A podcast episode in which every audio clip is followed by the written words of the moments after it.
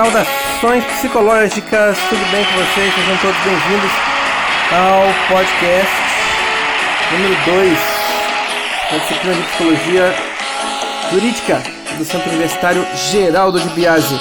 Nesta, nesse podcast nós vamos trabalhar os conteúdos referentes à segunda conferência do Foucault no livro A Verdade e as Formas Jurídicas. Então vamos ao que nos interessa.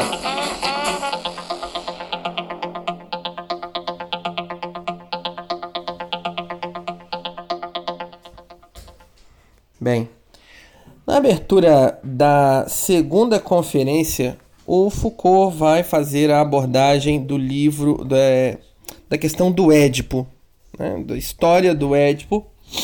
E o que, que ele quer com, com isso? Né? Ele quer, na verdade, é fazer um levantamento do procedimento, de um procedimento jurídico né, na, na antiguidade clássica não era um sistema jurídico ainda, mas sim um procedimento para estabelecer a verdade.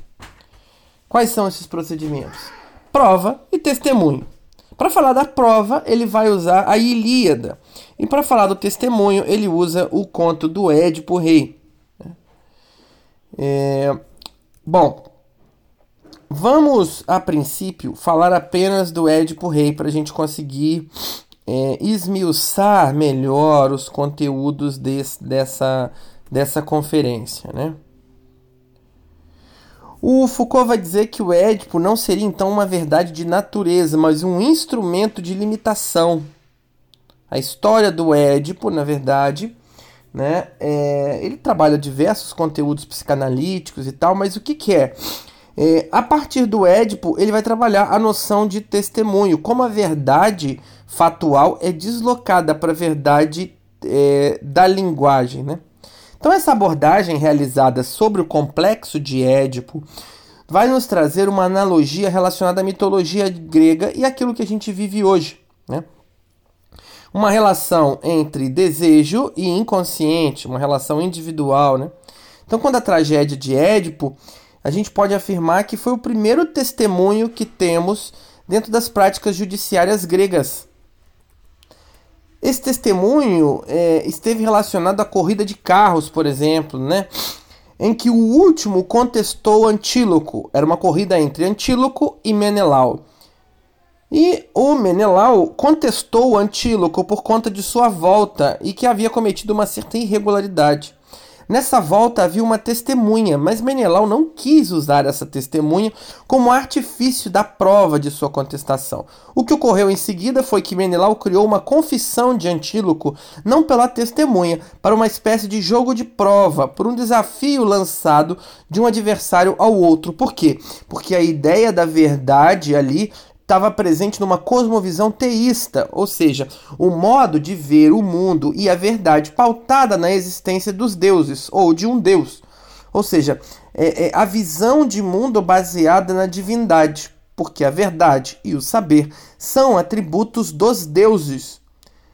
E para comprovar então qual era a verdade, se estabelecia esse procedimento que o Foucault vai chamar de jogo. Né? Jogo de verdade.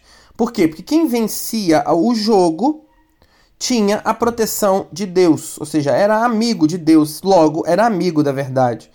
Então uma disputa era estabelecida para saber quem tinha a razão. Quando alguém se sentia lesado em alguma situação, poderia se estabelecer esse jogo, propor esse jogo para tentar estabelecer a verdade. Quem vencesse o jogo tinha a verdade, era amigo dos deuses, era amigo de Deus. Logo, estava dizendo a verdade. Olha só que coisa.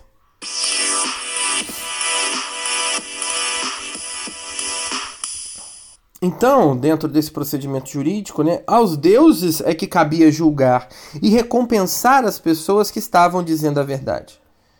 Nós vamos contar melhor em aula né, o Édipo, né? É, mas o Édipo, né, é um personagem. O Édipo ele não se defende, ele não vai se defender de forma alguma ao nível da inocência. O Édipo, o Édipo matou o pai, né, mas ele não sabia que era pai. É, mesmo ao final, depois do Édipo, a gente vai entender a história melhor em aula, porque é uma história um pouco longa.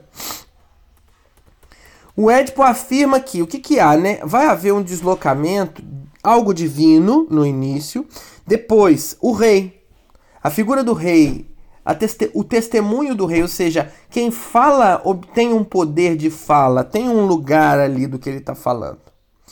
Então há um deslocamento. Primeiro é o divino que determina a verdade, depois é o rei que determina a verdade, e depois são os serviçais, os escravos que determinam a verdade.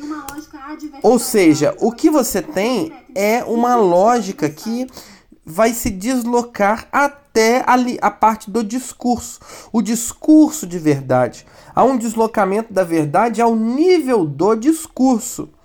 Então é isso que é relevante a gente entender dentro da segunda é, da segunda conferência do Foucault. Né? Então, é, é a noção de verdade, a noção de testemunho e de prova. Como isso vai se constituindo dentro do saber é, jurídico, ok? Para você que ficou até aqui, foi curto esse, porque não cabia eu contar a história do Édipo, né? Iria demorar muitíssimo contar a história do Édipo. Então, por isso é fundamental que você leia a conferência para que a gente possa é, debater isso em aula, tá ok? Até a aula, um abraço, tchau! Japonesas y chicles americanos en los bazares coreanos de São Paulo.